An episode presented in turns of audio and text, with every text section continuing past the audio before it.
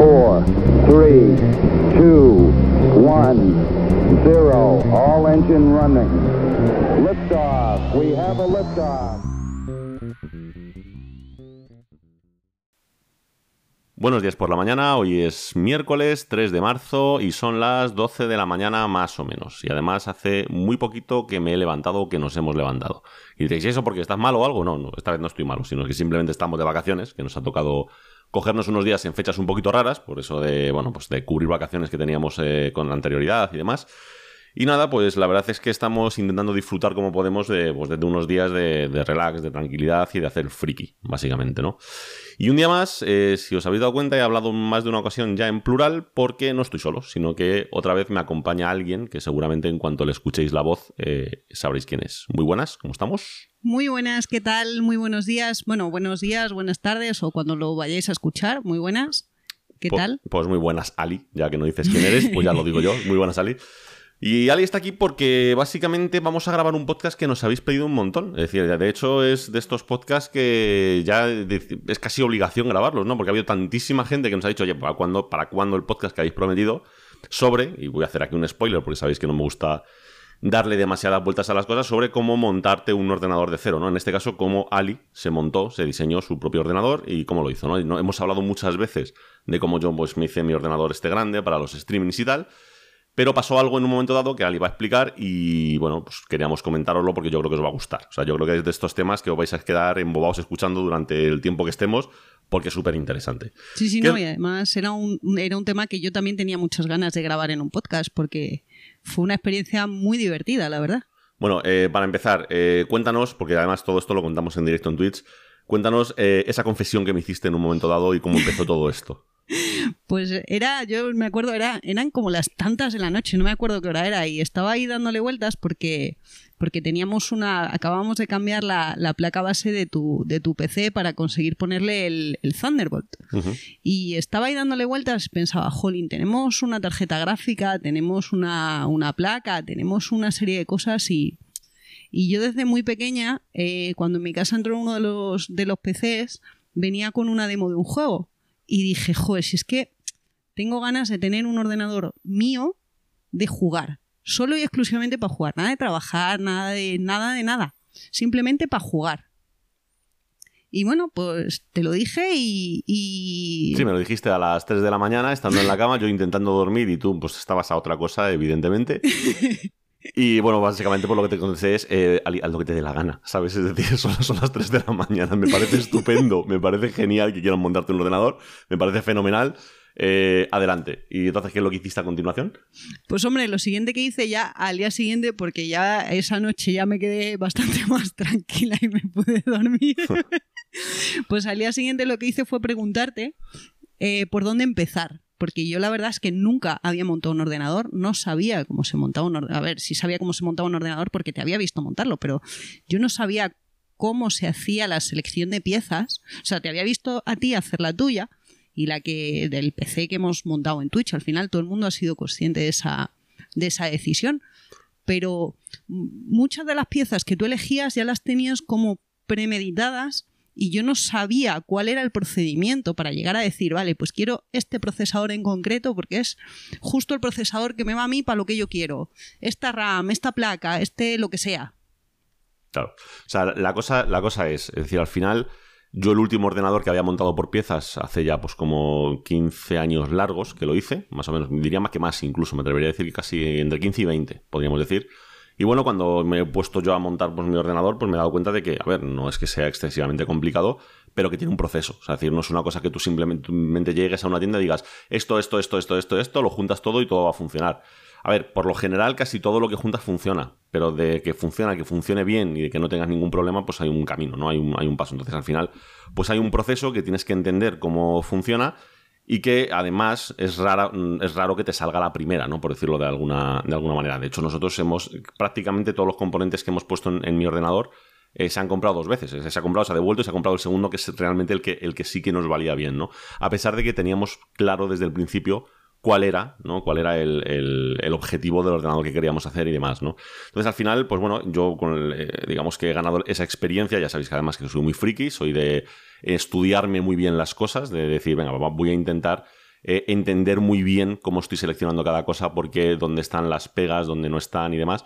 Entonces me he empapado bastante bien. Entonces, claro, cuando Ali me lo dijo, le dije, vale, perfecto, pero lo primero que vamos a hacer es que nos vamos a sentar y te voy a explicar mínimamente, mínimamente eh, cuál es el proceso iterativo que tienes que hacer para hacer la selección de componentes, ¿no?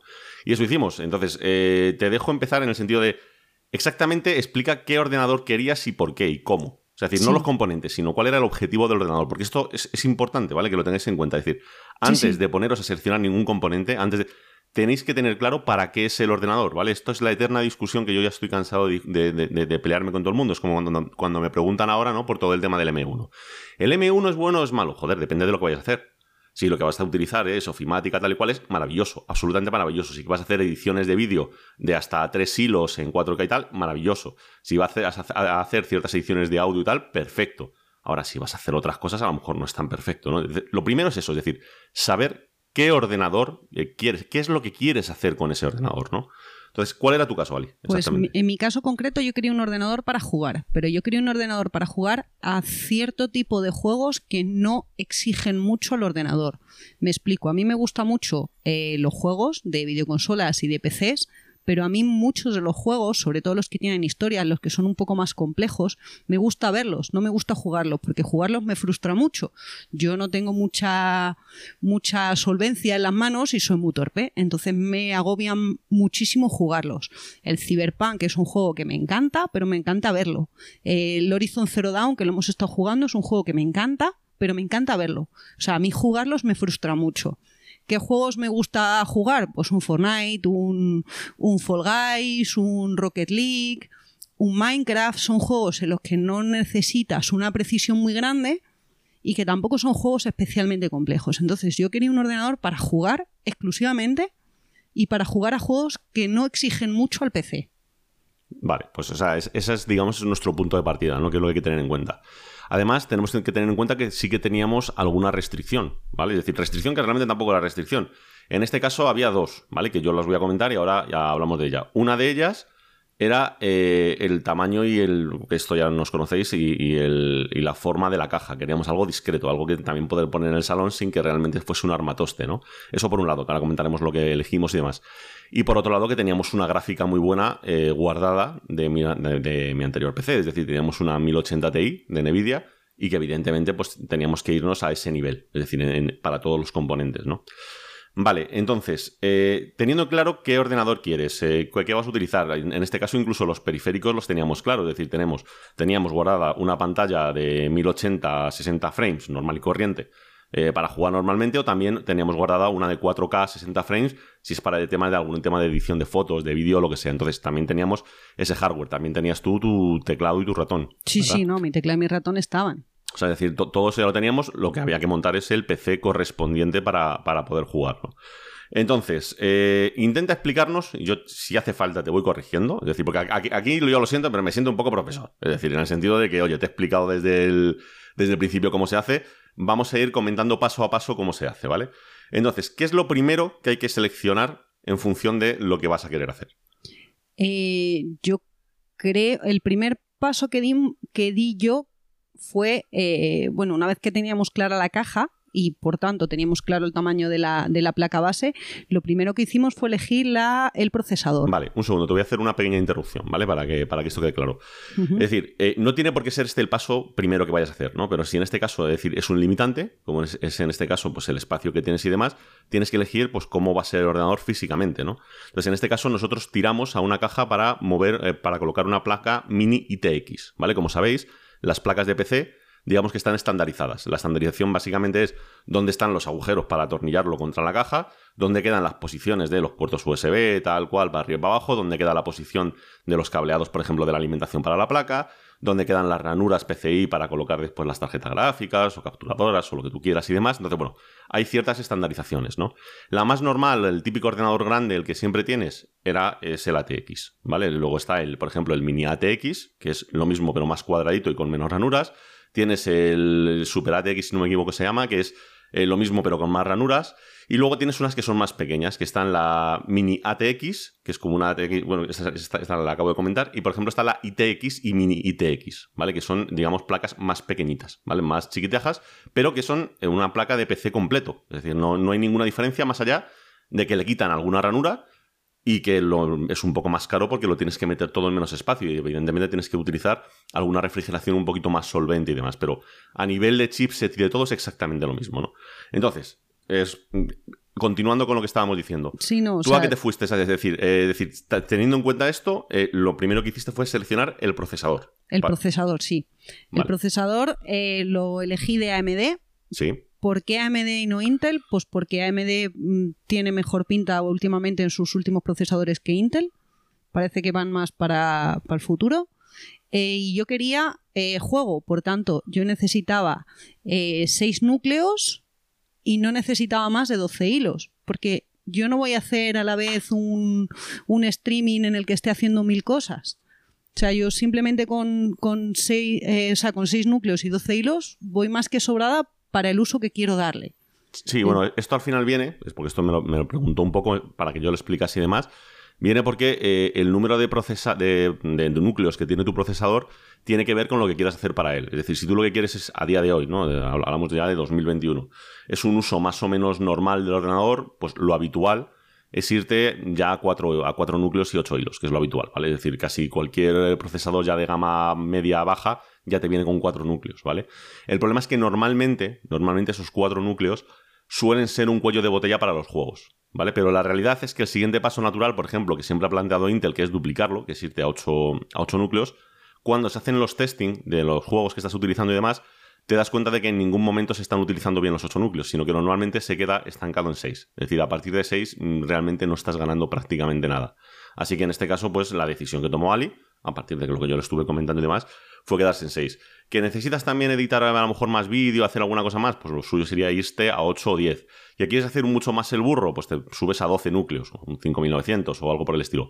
¿Que quieres hacer lo que hago yo? Que es hacer un streaming a la vez que pongo tres cámaras, a la vez que hago un renderizado y la madre que lo parió, pues a todo lo que puedas. En este caso, que en mi caso he puesto 16 núcleos con 32 hilos. Pero ese no es el caso de, de Ali en este, en este momento, ¿no? Es decir, ella lo que quería jugar y a día de hoy, 2021 y aparentemente por lo menos hasta dentro de 4 o 5 años, el punto dulce está en seis hilos. Entonces, eh, pues tiraste exactamente a ese. ¿Qué modelo elegiste exactamente? Elegí el, el, el Ryzen 5 ¿Sí? a 3600. No, a 3600 no, 3600. 3600. 3600, ¿vale? Que es la denominación de, pues, de, ese Ryzen como tal, que es el de 6 núcleos. Eh, si no me equivoco, va a 3,8 GHz. Y con, el boost a 4,2. Es decir, que más que de sobra para mover absolutamente cualquier juego con solvencia. Es decir, no, me preocupo del, procesador. ¿Tenías otra opción? que ¿Cuál era exactamente? Era el 3600X, que digamos que es como un poquito más pata negra. Exactamente, o sea, es decir, la, la, diferencia fundamental entre este 3600 y el 3600X es la calidad del silicio que le ponen. ¿Qué te permite decir sobre el papel? Son básicamente lo mismo, pero la realidad es que el 3600X se va a calentar un poquito menos y además vas a poder, eso te va a permitir, si quieres meterle mano hacer overclocking, pero honestamente yo creo que en este caso pues no era, no era lo que se necesitaba ni muchísimo menos, ¿no? Es decir, en este caso lo que queríamos era, oye, seis núcleos que funcionen bien de stock para no tocar absolutamente nada de la BIOS dejarlo funcionando, como mucho hacerle, que hicimos después el CTR para, para hacerle under, eh, under, eh, undervolting y underclocking al procesador y se acabó. Y, sin más, ¿no? Entonces te quedaste en este. ¿Por cuándo te salió, más o menos? Pues no me acuerdo, eran como 200 euros, ¿no? Sí, alrededor de 200, ¿no? más o menos. sí, creo que eran como 200 euros. El 3600X eran como 100 euros más y la verdad es que, ya te digo, por lo que, por lo que dices, es que a mí, a mí personalmente no me compensaba. Vale, vale, perfecto. Entonces, eh, teniendo claro cuál iba a ser el procesador, el siguiente paso, ¿cuál sería? El siguiente paso que yo hice fue elegir la placa base. Efectivamente. ¿Y cuál elegiste, cómo y por qué? Eh, lo primero que hice en la placa base fue mirar lo del chipset. Muy bien. El chipset, eh, que ahora mismo no recuerdo lo que era, era como, como la programación interna. Sí, bueno, el chipset al final es un. De ahí viene el nombre, ¿no? Es un conjunto de procesadores, podríamos llamar, no son procesadores exactamente, pero un conjunto de electrónica que lo que te va a permitir es que las comunicaciones que hay entre eh, el procesador, la RAM, la tarjeta gráfica, o sea, una especie de express, discos duros y demás, se hagan de una manera, se hagan de otro, tengan ciertas tecnologías unas u otras, ¿no? Entonces, en este caso, pues, eh, ¿cuál elegiste, cómo y por qué? Pues en este caso yo me fui a ver cuáles eran los chipsets disponibles para mi procesador y para la placa del tamaño mini TX que había. y ahí la verdad es que fui a, todo lo gordo. la verdad, ahí la verdad es que sí que no, no cuando, cuando vi las opciones que había, no había una gran diferencia de precio y sí había una gran diferencia de posibilidades a futuro si elegías el chipset eh, más corto o si elegías el chipset tope de gama. Entonces yo me fui al tope de gama, que era el X570i. Sí, eso es. Sí, que además eh, hay que decir que la diferencia de precio realmente no es grande. O sea, decir, me parece que, eran 20 euros entre una y otra. O sea, que... decir, que te estás gastando un buen dinero en el, en el, ordenador y te das cuenta de que entre elegir un chipset y el otro la diferencia es muy pequeña, es decir, suelen ser 20, 30, 40, 50 euros cuando te vas a gamas más altas. Entonces, eh, puedes elegir una placa base con el chipset que tú quieras y ya está. Entonces, eh, elegiste el, chip, el chipset eh, X570. ¿Sabrías describir, te pregunto, y si no lo describo yo, que no hay ningún problema, ¿sabrías describir más o menos por encima qué características tiene ese chipset? Es decir, que, como tal, es decir, más allá de otras cosas que, que traiga la placa, pero ¿qué cosas trae? recuerdo que era un tema de la, de la velocidad de las memorias. ¿Eso es una de las cosas? Eh, había otro con, con posibilidad de. Pero es que no, no, no soy capaz de decir que sé que tenía lo del wifi, pero eso ya no, sé si es por la placa o por eso es por la placa como tal. Vamos a ver, eh, los chipsets te van a definir ciertas características básicas de, la placa que tienes. Por ejemplo, te va a definir eh, si tienes ciertos eh, puertos USB 3.1 de un tipo o de otro, si son de los de 5 GB o los de 10, que en este caso vienen con los de 10 te va a definir, eh, por ejemplo, el tipo de PCI que utilizas. Si es PCI Express 3, que es lo que ha sido hasta ahora, o el más actualizado, que es el PCI Express 4, que de hecho ya están trabajando en la versión 5.0. O sea, es decir, esto, esto va avanzando, ¿no? Te va a permitir también, pues eso, los canales de comunicación de memoria, hasta qué frecuencia vas a poder llegar y demás, y para poder unirlo con el procesador y demás. Entonces, al final, eso es lo que te va a definir el chipset. Es decir, cómo se va a comunicar entre sí las distintas partes, ¿no? Eh, si tienes muy claro que es un ordenador que va a ser de usar y tirar, pues a lo mejor con coger el chipset que te va bien en un momento dado, pues es más que suficiente, ¿no? En este caso yo creo que disponibles tenías dos, si no me equivoco, que era el B550 y el X570. Y es un poquito mejor el, X570, tiramos al X570. Sí, entre otras cosas porque era el único que era después ampliable por si quería cambiar el procesador a los de nueva generación de AMD. Eh, era el siguiente que me permitía poner memorias un poquito más rápidas. Es verdad que a día de hoy no estoy utilizando el 100% del chipset, pero si quiero hacer algún upgrade, se me iba a quedar corta la placa base. Vale, exactamente. Entonces, eh, recapitulando, ¿vale? teniendo en cuenta qué ordenador querías, ya tenías claro cuál era el tamaño, a partir sabías también cuál era el procesador y con eso elegiste la, placa base. En este caso, la placa base, una mini ITX para que encajase con la caja que tú, que tú querías. Con, además con el Zócalo AM4, que es donde encaja ese procesador también que habías elegido y habías comprado. ¿vale? ¿Y cuál es el siguiente paso? El siguiente paso fue elegir la RAM. Efectivamente, efectivamente. ¿Y qué RAM elegiste, cómo y por qué? Pues la primera RAM que elegí la elegí mal, pero bueno. Bueno, realmente tampoco mal del todo. O sea, decir, eso no es ahora lo, importante. Lo, explicamos. el, paso para elegir la RAM, que yo creo que fue el que más me costó, fue me fui a la bibliografía de, de la placa base que había elegido y me fui a la bibliografía del procesador y busqué cuál era la RAM compatible con los dos a la velocidad. No. O sea, lo primero que yo decidimos fue que yo quería 16 GB de RAM. Eso es. O sea, lo primero es la capacidad para saber un poco en función de lo que quieres hacer. En este caso, juegos y alguna cosita más, eh, más de 16 GB no necesitas. Es decir, con 16 GB vas bien. Es decir, no, no hay problema. Además, como es una cosa ampliable en el futuro, no merecía la pena invertir más dinero en ello. Entonces lo primero que decidimos fue 16 gigas. Y como tenías dos slots nada más, porque una mini TX solamente tiene dos slots, pues tenían que ser mm, dos, de, dos, de 8. Básicamente packs de estos que venden de 2 de 8, ¿vale? Entonces, lo primero, la, la, capacidad. Lo segundo, ¿qué, fue? Lo segundo que vimos fue la velocidad, ¿no? Exactamente. Que lo puse a 3200, puede ser, o 3600, es que ya no me acuerdo. 3200. Es decir, al final eh, te quedaste en 3200. ¿Por qué? Porque para la serie de los, los Zen 2 de Ryzen, no la última Zen 3, el punto dulce en cuanto a frecuencia está en alrededor de 3200. Va estupendamente a 3600, a 3000 también funciona, incluso se puede llegar a comprar a 4000. Pero no te va a aportar tanto como mm, lo que vas a pagar por ello, ¿no? Al final. Entonces, eh, por un lado te quedaste a 3600, pero hay otro detalle además que elegiste. Sí, lo del, lo del numerito. vale, que lo del numerito es que, es. no sé lo que es. Vale, la, la- A ver, la latencia, la latencia, Sí. ¿vale? La latencia, vamos a ver. eh, siempre tenéis que fijaros en dos parámetros a la hora de escoger una RAM, ¿vale? Eh, por un lado es la, la frecuencia que tiene y por otro lado es el CL o el CAS que se llama del- de la RAM. En este caso nos fuimos al estándar, a algo normalito, que es un CL16, ¿vale? Un CL16 significa básicamente que por cada 16 vueltas que da el procesador haces una, digamos, una lectura-escritura de todo lo que tienes internamente en tu, en tu RAM, ¿vale? Es decir, entonces eso es lo que te indica. Esto es importante porque os vais a encontrar con que en el mercado hay un montón de opciones de memoria, ¿no? Entonces eh, te vas a encontrar con que a lo mejor puedes encontrarte, por ejemplo, las mías son muchísimo más caras, siendo también de 3200, pero ¿por qué son mucho más caras? Porque son CL14.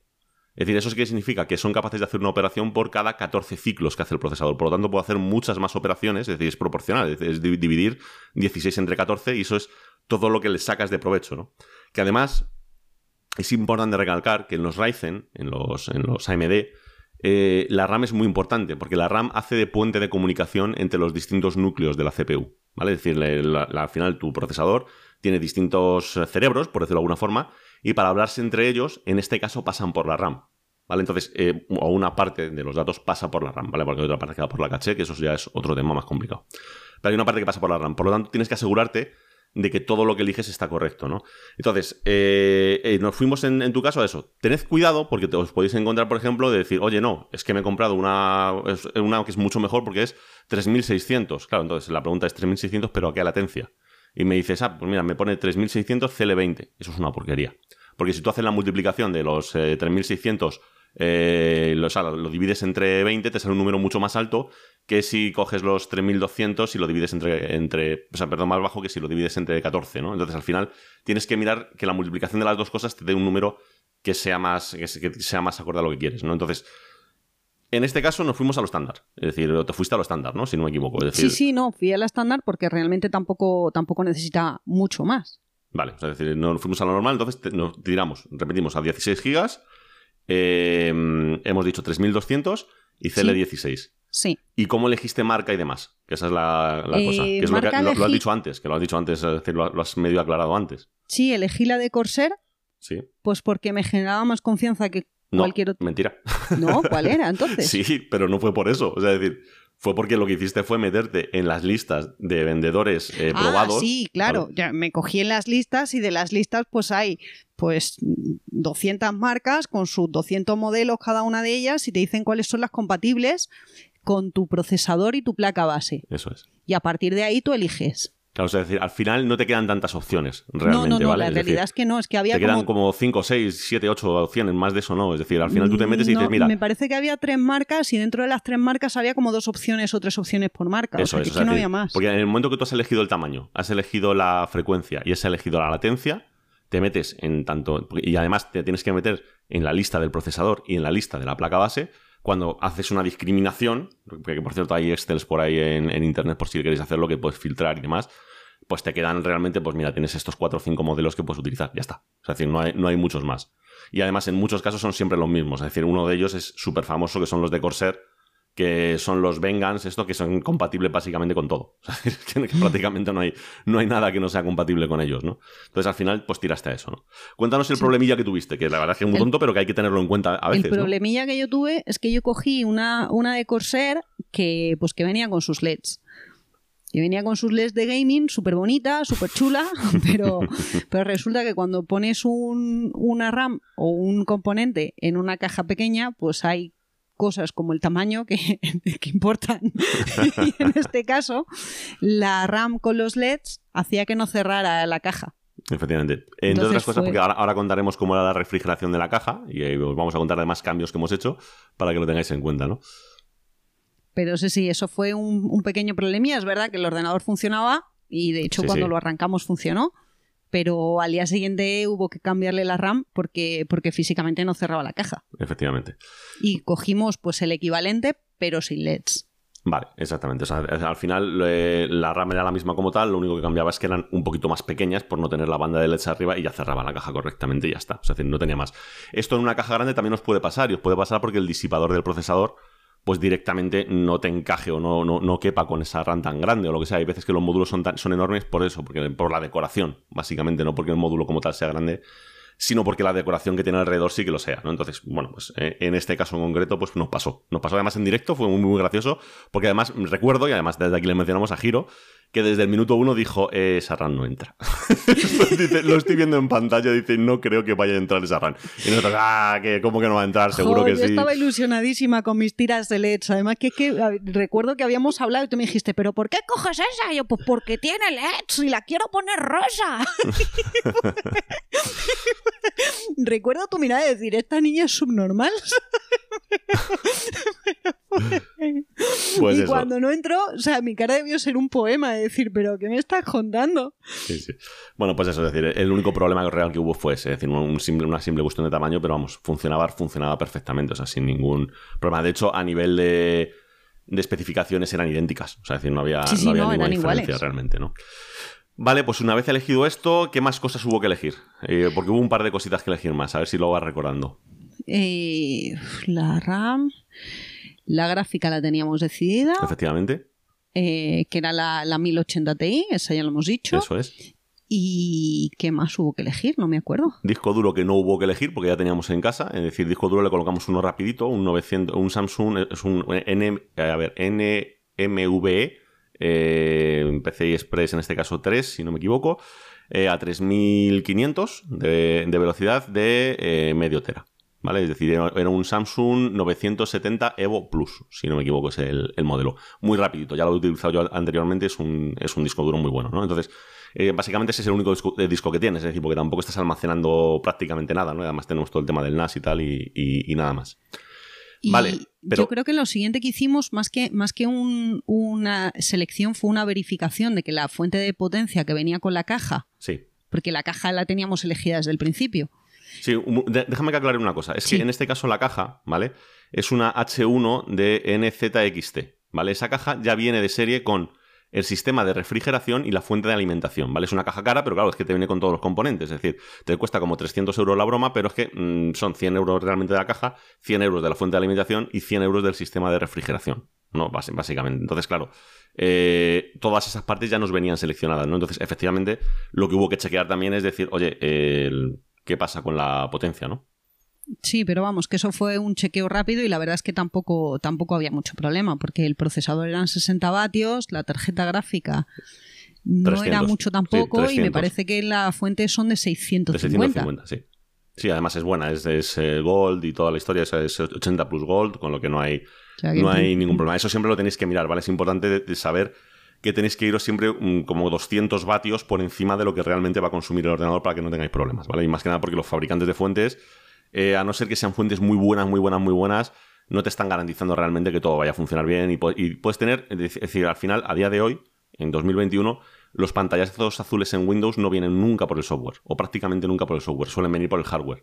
Y el hardware suele ser siempre, pues, un consumo desmesurado de alguna potencia porque no hayas colocado la fuente adecuada, o porque se te esté recalentando algo más de la cuenta, o algo por el estilo. Es decir, si has hecho una mala selección de hardware es donde puedes tener pantallazos azules. Si haces una buena selección de hardware, en Windows ya los pantallazos azules no existen como tal, ¿no? Entonces, o prácticamente no existen. Es decir, es como es igual que en, Mac te pueden decir, no existen eh, los pantallazos azules en Mac. A ver, hay kernel panics. Son raros, son raros pero tan raros como son a día de hoy un pantallazo azul en Windows si tienes bien configurado el, el hardware de tu equipo, ¿no? Con el driver correspondiente y- y demás. Vale, y hubo una cosa más que tocamos antes de hacer el cambio, antes ¿eh? de hacer el cambio que hicimos de sobre la refrigeración. No sé si te acuerdas. No, no me acuerdo. Cambiamos el ventilador, grande. Es verdad, el ventilador de la fuente del refrigerador, al final, por mucho que fuera una refrigeración, Vale, la caja venía esto- con refrigeración líquida. Eso es importante decirlo, claro. Por mucho que viniera con refrigeración líquida y venía con unos ventiladores que sobre el papel eran bastante buenos, eh, tenemos muy buena experiencia con Noctua y directamente eh, yo lo quise cambiar a Noctua. Sí, o sea, co- colocamos, o sea, cambiamos el, el ventilador que venía para el, ra- para el radiador, lo cambiamos por un Noctua de 14, si no me equivoco, de los Redux, de los que hacen muy poquito ruido, muy, muy, po- muy poquito Sí. ruido.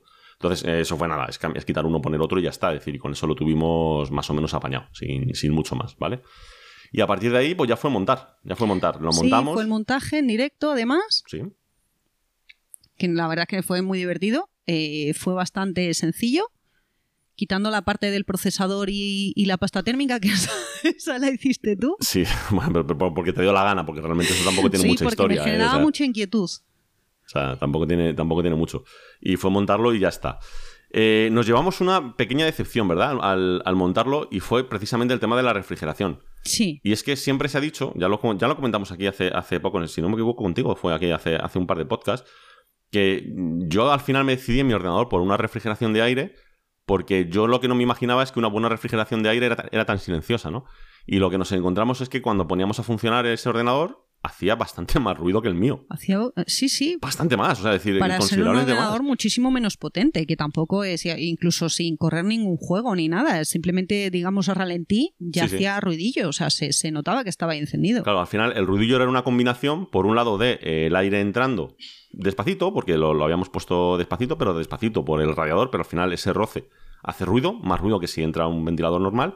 Y por otro lado, la bomba. La bomba hace bastante ruido. Es decir, no, es que sea una cosa escandalosa, ¿vale? No, no, penséis que, ay, no se puede entrar en el salón. No, no, no. no, Pero acostumbrados a tener aquí literalmente ocho ventiladores metidos en mi caja y no escuchar absolutamente nada, pues nos, nos, impactó, ¿no? Entonces, ¿qué decisión toma, tomaste, tomamos? Bueno, esta la tomé yo realmente, ¿no? Porque además no, te di ni opción, yo creo. No, eso fue que, buscamos el, el, refrigerador de Noctua correspondiente para ese tamaño. Sí. Eh, lo primero buscamos, yo creo que si existía, porque no sabíamos. Yo, yo creía que no existía. Yo sabía que sí.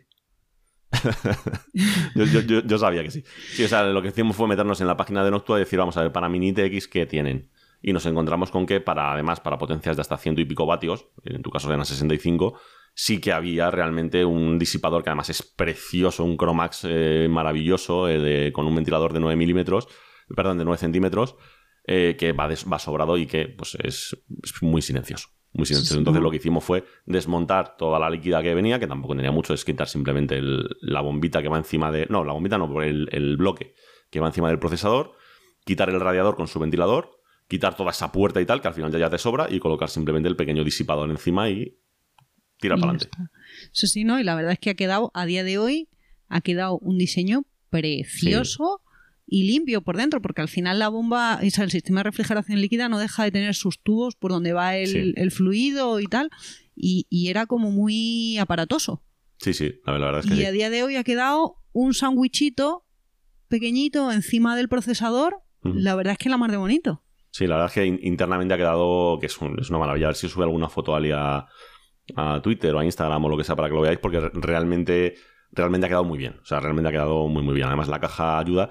Que por cierto, con la caja tuvimos también un susto, ¿verdad? Un susto interesante. Sí, justo el mismo día que estábamos, que estábamos comentando con el, con el chat los, los componentes en Twitch en directo, nos avisaron de que, bueno, pues parece ser que el, que el extensor de, para, para colocar la, la gráfica, la, es el PCI Express. Sí, el sensor de, PCI eh, Pues resulta que tiene un pequeño fallo de diseño en el caso de mi caja gran concreta. Fallo de diseño. y si pones el tornillo original metálico en según qué posición, eh, pues genera un cortocircuito. Sí, o sea, básicamente puede echar del el ordenador, ¿eh? o sea, a ese nivel. De hecho, eh, pues se hizo, se hizo muy viral, eh, se hicieron varios vídeos. Nosotros lo estuvimos viendo en el canal y yo llegué a una conclusión rápida y decir, bueno, pero esto tiene una solución fácil. Y es no utilizar esos tornillos y utilizar unos tornillos de nylon o, como a mí ya sabéis que me gustan, un par de bridas. Y se acabó. Es decir, porque además eso simplemente lo que hace es posicionar la placa en un sitio, no, no está sujetando nada, ¿vale? No son tornillos que tengan una, estén sujetando una tensión de la leche, sino simplemente una posición es simplemente un posicionador, no, no es un... Sí, no, es algo de soporte, no es, un soporte, sino es un posicionador, ¿no? Entonces, nosotros llegamos a esa conclusión. Cuando nos llegó al día siguiente la caja, ya nos encontramos con que la versión que nos había llegado estaba entre comillas, entre comillas arreglada. Y es que venía con los tornillos de nylon. Es decir, para evitar ese, ese, ese posible problema, ¿no? Pero eh, la gente se siguió quejando y me parece además muy bien. Eh, de hecho, fue una página web, en, un canal de YouTube, mejor dicho en este caso, se quejó, eh, reclamó diciendo que eso no era una solución porque todo el que no sepa de dónde viene la movida, es decir, de que esos tornillos tengan que ser de plástico o porque revendas la caja en el futuro o lo que sea, puede hacer que alguien diga, vaya porquería de tornillo de plástico, los cambio por unos metálicos, tengas el corto y tengas un incendio en casa, ¿no? También demostraron que no era tan fácil, ¿no? Que se incendiase, pero que, oye, para poder pasar, podía pasar, ¿no? Entonces, al final, eso tenemos que hacerlo. Pero bueno, por suerte, en nuestro caso, yo dos ingenieros en casa, sabemos de electricidad, de estas cositas, eh, vimos la solución rápido. Decimos, eh, dos bridas y se acabó. Y bueno, la conclusión es que ahora mismo, si no me equivoco, estás esperando, ¿no? A que sí, te sí, la no, y en paralelo, pues eso, cuando, cuando llegó la caja y cuando salió hace no mucho, salió un tuit de la, de la propia marca diciendo que, bueno, pues que todos los extensores los van a cambiar por extensores con un nuevo diseño, de modo que no se pueda producir el fallo del, del cortocircuito bajo ninguna circunstancia. Y en principio, eh, lo que a mí me han puesto por escrito es que ahora mismo no hay stock y que para finales de marzo se espera que empiecen a enviar eh, los, los, nuevos extensores. Eh, han confirmado dirección y todo, y en principio, pues oye. Sí, cuando llegue, pues nos, veréis montarlo seguramente. No sé si en directo, si lo veréis en algún vídeo que subamos o lo que sea, pero eh, evidentemente, pues lo cambiaremos. O sea, honestamente, o sea, siendo realistas, es decir, el diseño que han hecho es una chapuza, es decir, porque básicamente lo que han dejado, para el que sepa del tema, es una de las pistas completas del sándwich de 12 voltios eh, que directamente se al taladrar el agujero queda expuesta. Eso es una, eso es una barbaridad. Es decir, tú donde haces taladros tienes que eliminar vista eh, previamente en, la fabricación. Entonces, eso es una chapuza de la leche. Eh, pero bueno, también es verdad que si tienes un aislante ahí es imposible que es que absolutamente imposible que pase nada, ¿no? Es decir, no, no, puede, no puede suceder. Así que en ese sentido estamos tranquilos, ¿no? Es decir, es que no va a echar a arder porque es que no puede echar a arder. O sea, es decir, no, no hay, en nuestro no hay caso problema. no puede ser porque no se puede provocar el corto de ninguna manera. Claro, o sea, es decir, pero bueno, está bien que lo envíen reparado, pues por eso, porque imagínate que nosotros dentro de unos años lo, lo, se lo vendemos a alguien, no lo sabe, ve las bridas, dice, vaya chapuzas estos que han puesto aquí unas bridas, planta dos tornillos y tienen un, y tienen un incendio, ¿no? Entonces se, se podría liar, ¿no? Entonces, esto sería un poco, yo creo que el resumen, ¿no? Dice, bueno, bueno, el siguiente paso que diste fue, eh, además en vivo y en directo, instalar el Windows, sí. ¿verdad? Con los drivers, que los tenías además preparados. Sí, los tenía preparados. De hecho, me bajé como 200 drivers y Sí. resulta que es que me había bajado todas las versiones del mismo driver. y así hasta 50 veces. Sí, efectivamente. Así que acabamos otra vez descargándolos desde la página web, como suele ser en, en- en estos casos. Eh, y nada, o sea, eh, compramos una clave, ¿no? En, me parece que fue Sí. en, en GBG Mall o una de estas, ¿no? Compramos una, una clave que además lo hicimos en directo, la activamos Windows y ya está. Y, Y, y instalé. Minecraft y en el mismo directo en el que empezamos a montar el ordenador, pues estábamos jugando. Sí, que esto, que esto además es una cosa que me gustaría, me gustaría dejar claro. Además, lo- lo- es- está, está grabado, quiero decir, esto se vio en directo. Eh, el proceso completo de instalar Windows, todos los drivers, Minecraft y poner a jugar no llegó a media hora. ¿Vale? Inclu-. Incluido hacer la compra de la licencia y todo. Es decir, en ese sentido ha mejorado mucho la película. Es decir, es- estás pudiendo hacer lo que antes. eh, os pongo un ejemplo. Es decir, el otro día estuvimos instalando Mac en un. Y no, no es por echar porquería en- en- encima de nadie, ¿no? Pero simplemente refrescar que las cosas cambian, ¿no? Estuve yo instalando un Mac en un ordenador y tal, y estuve como 45 minutos largos solo para instalar Mac. Es verdad que ya te viene todo instalado, que tienes que a lo mejor tú dar menos pasos, pero fueron 45 minutos, mientras que aquí en media hora larga teníamos hasta instalado un juego y estábamos jugando online, ¿sabes? Conectados a un servidor, o sea que Sí. hay que reconocer que la, la película ha cambiado mucho, sobre todo en cuanto el disco duro es rápido, eh, todo se copia, se, se hace muy, muy deprisa y, y la verdad es que no costó, no costó absolutamente nada. Así que si te parece voy a hacer un resumen, a pesar de que ya lo hemos eh, ido haciendo, pero me gustaría recalcarlo para todo el que quiera montarse un PC, un resumen un poco de eh, cuáles son los pasos, ¿vale? Es decir, Sí, esto sí, sí. me, gustaría, me gustaría hacerlo para que lo tengáis claro. Primer paso, lo más importante, saber para qué coño queréis el ordenador. ¿Vale? Es que esto puede sonar muy a eh, ¿qué, qué listo es Oli. Sí, soy muy listo, tío. Es decir, es que tienes que saber para qué lo vas a utilizar.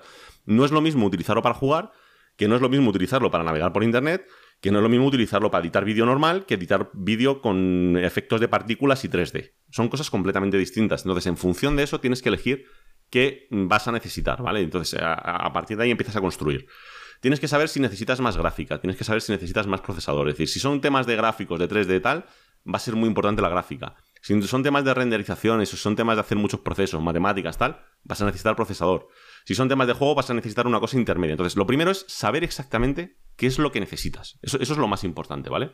Lo segundo, saber dónde lo vas a meter, ¿vale? Esto, esto es igual, suena pero grullo, pero es que hay cajas que ocupan como una maleta, literalmente, y otras que ocupan como una Xbox, que es el caso de lo que hemos comprado. Entonces, en función de eso, decide qué es lo que tú quieres. ¿No tienes problema de espacio? Vete a la caja más grande que puedas porque todo estará mejor aireado, será más fácil de instalar y será mucho más sencillo. Si no, pues tendrás que buscar soluciones un poquito más a medida de lo que tú necesites. En nuestro caso fue 100% a medida. Ya, ya- veréis alguna foto los que no la hayáis visto. Entonces, lo primero es eso, saber para qué y qué ordenador vas a, a utilizar. Lo siguiente, pues empezar por los componentes internos. Eh, fundamental, el procesador. ¿vale? Lo primero que si te vas a decantar por Intel, si te vas a decantar por AMD o por qué te vas a decantar. A día de hoy, lo que decía Ali, eh, está funcionando mejor AMD. Es decir, son más baratos, dan mejor rendimiento, eh, las compatibilidades son más amplias, eh, hay más placas disponibles, hay más RAM disponibles. Es decir, es que a día de hoy está, se ha comido a Intel completamente el AMD y es más sencillo elegir todo para, para, para Intel. Entonces, para AMD, perdón. Entonces, eliges el procesador que necesites. En función del procesador, ya tienes que empezar a hacer especulaciones de qué vas a necesitar. Es decir, dependiendo del procesador, vas a tener que elegir la placa base. La placa base, primero tienes que saber que sea compatible como tal con ese procesador, es decir, que encaje, digamos, físicamente en ese procesador, y que luego el chipset, es decir, que es ese conjunto de chips que tiene una denominación, tú lo buscas, esto es fácil de encontrar en la página web, sea compatible con tu procesador, ¿no? Eh, es más. Y además, también es importante ver que la placa base esté también diseñada para tu procesador a nivel, por ejemplo, de potencia. Normalmente, si no lo está, ya te lo avisan. Es decir, por ejemplo, en la placa base de Ali no es una buena idea poner un procesador como el mío, porque mi procesador se traga 160 vatios y eso hace que el conector que tienes de alimentación para mi placa base no viene con, cuatro, eh, con 8 pines, viene con 12. ¿Por qué? Porque necesitas meterle más, más corriente por ahí para que no haya problemas, ¿no? Entonces, al final es lo primero el procesador y en función de eso, pues elegir la placa, ¿vale? Una vez que tienes su procesador y que tienes placa, lo siguiente que tienes que, en caso de que sea AMD, también con Intel, pero mucho más con AMD, es elegir la RAM correcta. Lo primero, pues lo que habíamos dicho, tamaño de RAM que quieres elegir, que esto es súper importante, es decir, si es simplemente para un uso de oficina, con 8 GB para sobrado, que quieres meter un poquito más de caña algún jueguecito y tal, 16 gigas.